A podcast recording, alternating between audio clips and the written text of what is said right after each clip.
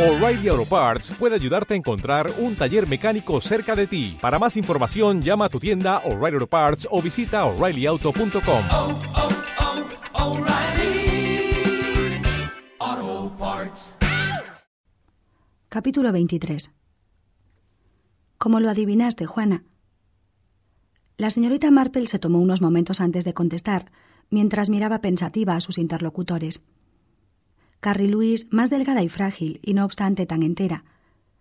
Y el anciano, de suave sonrisa y cabellos blancos, el doctor Galbraith, obispo de Cromer. El obispo tomó la mano de Carrie Louise. Ha sido un gran golpe para ti, mi pobre pequeña, y una gran pena. Una pena sí, pero no un gran golpe. No, dijo la señorita Marple. Eso es lo que he descubierto. Todo el mundo decía que Carrie Louise vivía en otro mundo, muy lejos de la realidad. Pero lo cierto, mi querida amiga, es que vivías en la realidad y no de ilusiones. Tú no te dejaste engañar como la mayoría de nosotros. Cuando me di cuenta de ello, comprendí que debía guiarme por lo que tú pensabas y sentías. Estabas tan segura de que nadie habría de querer envenenarte, no pudiste creerlo.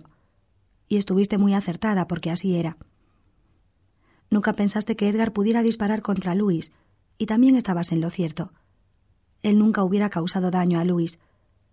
Estaba segura de que Gina no quería a nadie más que a su esposo, y otra vez acertaste. Así que debía guiarme por ti.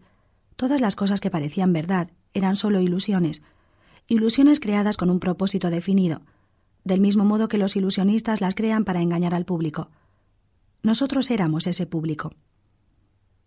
Alex Restarik comenzó a vislumbrar la verdad del primero, porque tuvo oportunidad de ver las cosas desde un ángulo distinto, desde el exterior. Estaba en la carretera con el inspector, mirando la casa, y comprendió las posibilidades que ofrecían las ventanas. Recordó el rumor de pasos apresurados que oyera aquella noche, y el cronómetro demostró el poquísimo tiempo que se necesitaba para estas cosas. El ayudante jadeaba mucho, y más tarde recordé que Luis Serrocol también estaba sin aliento aquella noche, cuando abrió la puerta del despacho había estado corriendo mucho. Pero fue Edgar Lawson quien me dio la solución. Siempre le encontré algo extraño. Todo lo que decía y hacía era exactamente lo que se esperaba de él, y no obstante resultaba raro. Porque en realidad era un hombre normal representando el papel de un esquizofrénico, y claro, siempre parecía algo teatral. Debió estar todo cuidadosamente pensado y planeado. Luis comprendió con ocasión de la última visita de Christian que algo había despertado sus sospechas. Y le conocía lo bastante para saber que no descansaría hasta descubrir si tales sospechas eran ciertas o infundadas. Carrie Luis se estremeció. Sí, dijo. Christian siempre fue así, lento y concienzudo, pero muy listo. Ignoró lo que le hizo entrar en sospechas, pero comenzó a investigar, y después descubrió la verdad. El obispo comentó Me culpa de no haber sido un socio más consciente. No era de esperar que usted entendiera gran cosa de negocios, repuso Carrie Luis. Eso corresponde al señor Gilroy.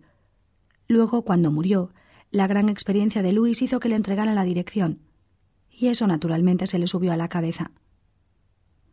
Un tinte sonrosado coloreó sus mejillas. Luis era un gran hombre, dijo, un hombre de gran visión, y un creyente apasionado de lo que podía hacerse, con dinero. No lo quería para él, o por lo menos por avaricia, sino por el poder que proporciona, y quería tener ese poder para hacer mucho bien con él. Quería, dijo el obispo, ser Dios. Su voz se hizo áspera. Olvidó que el hombre es solo un humilde instrumento de la voluntad divina. ¿Y por eso desfalcó los fondos de la sociedad? preguntó la señorita Marple. No fue solo eso. El doctor Galbraith vacilaba. Dígaselo, le animó Carrie Louise. Es mi mejor amiga. Luis Errocol era lo que pudiéramos llamar un mago de las finanzas. Durante sus muchos años de llevar la contaduría, se divirtió inventando varios métodos que eran prácticamente estafas. Eso fue solo un estudio académico, pero cuando comenzó a entrever las posibilidades que ofrecían, empleando una fuerte suma de dinero, los puso en práctica. Ya sabe, tenía a su disposición material de primera clase. Entre los muchachos que pasaron por aquí, escogió unos cuantos con los que formó una banda reducida. Eran jóvenes con un fondo criminal por naturaleza, que adoraban las emociones y con una inteligencia despierta. Todavía no hemos llegado al fondo de todo ello, pero parece ser que este círculo era adiestrado especialmente, luego colocado en posiciones estratégicas, donde bajo la dirección de Luis falsificaban los libros, de tal modo que desaparecían grandes sumas de dinero sin levantar la menor sospecha. Me figuro que las operaciones y ramificaciones de esta trama son tan complicadas que se tardarán meses antes de que salgan a la luz. Pero el resultado neto es que bajo varios nombres, cuentas corrientes y compañías, Luis Serrocol hubiera sido capaz de disponer de una suma colosal para un experimento colectivo, en el cual los jóvenes delincuentes llegarían a poseer y administrar su propio territorio.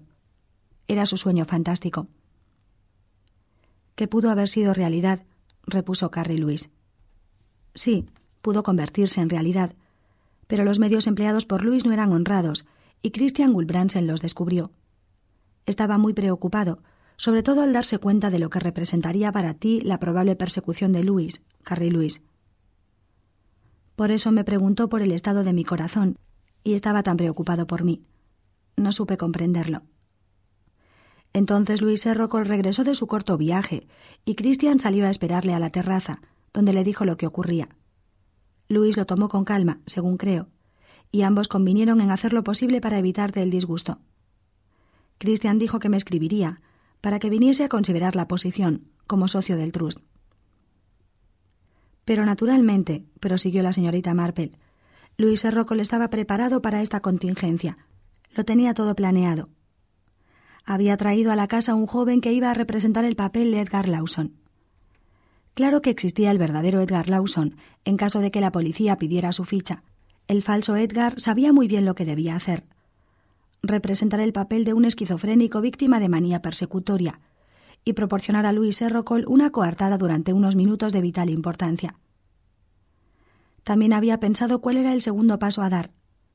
La historia de que tú, Carrie Luis, estaba siendo envenenada lentamente.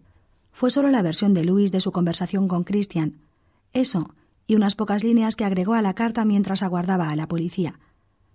No fue difícil poner arsénico en la medicina. No hubo peligro para ti, puesto que él iba a impedir que la tomases. Lo de la caja de bombones fue otro detalle, y no estaban envenenados, sino los que él sustituyó astutamente antes de entregarlos al inspector Curry. Y Alex lo adivinó dijo Carrie Luis. Sí, por eso recogió los pedacitos de tus uñas. Hubieran demostrado si te habían administrado arsénico durante un largo periodo. Pobre Alex. Y pobre Ernie. Hubo unos momentos de silencio mientras pensaban en Christian Gulbrandsen, Alex Restarik y en Ernie, aquel muchachito, y en lo deprisa que un asesinato puede tergiversar las cosas. Pero desde luego, dijo el obispo, Luis corrió un gran riesgo al persuadir a Edgar de que actuase como cómplice, aunque tuviera algo con que amenazarle. Carrie Luis meneó la cabeza. No es precisamente por eso. Edgar sentía un gran afecto por Luis. Sí, repuso la señorita Marple. Como Leonardo Willy y su padre. Me pregunto si tal vez. Se detuvo con reparo. Me figuro que ves la similitud, ¿no? le dijo Carrie Luis. Así es que lo supiste siempre. Me lo figuraba. Sabía que Luis estaba loco por una actriz antes de conocerme a mí. Me lo contó. No fue nada serio. Era de esas mujeres que andan tras el dinero, y Luis no le importaba. Pero no tengo la menor duda de que ese muchacho, Edgar, es hijo de Luis. Sí, replicó la señorita Marple. Eso lo explica todo. Y al fin dio su vida por él, dijo Carrie Luis mirando suplicante al obispo. Usted lo sabe. Celebro que haya terminado así, continuó, dando su vida por salvar al muchacho. Las personas que pueden ser buenas pueden a la vez ser muy malas. Siempre supe la verdad con respecto a Luis, pero me quería mucho, y yo a él. ¿Sospechaste alguna vez de él? quiso saber la solterona. No, contestó Carrie Luis, porque estaba intrigada por lo del envenenamiento. Sabía que Luis no me hubiera envenenado nunca, y no obstante la carta de Christian decía claramente que alguien me estaba envenenando. Por eso pensé que todo lo que creí saber de las personas debía ser un error. Pero cuando Alex y Ernie fueron encontrados muertos, sospechaste, insinuó la señorita Marple. Sí, porque nadie más que Luis podía haberse atrevido a tanto, y comencé a pensar en quién pudiera ser el siguiente. Se estremeció. Yo admiraba a Luis, admiraba su. como diría yo, su bondad, pero comprendo que cuando se es bueno hay que ser humilde también. Eso, Carrie Luis, es lo que siempre he admirado en ti, tu humildad, le dijo el doctor Galbraith. Sus encantadores ojos azules se alzaron sorprendidos. Pero no soy lista, ni demasiado buena. Solo sé admirar la bondad de los demás. Mi querida Carrie Luis, dijo la señorita Marple,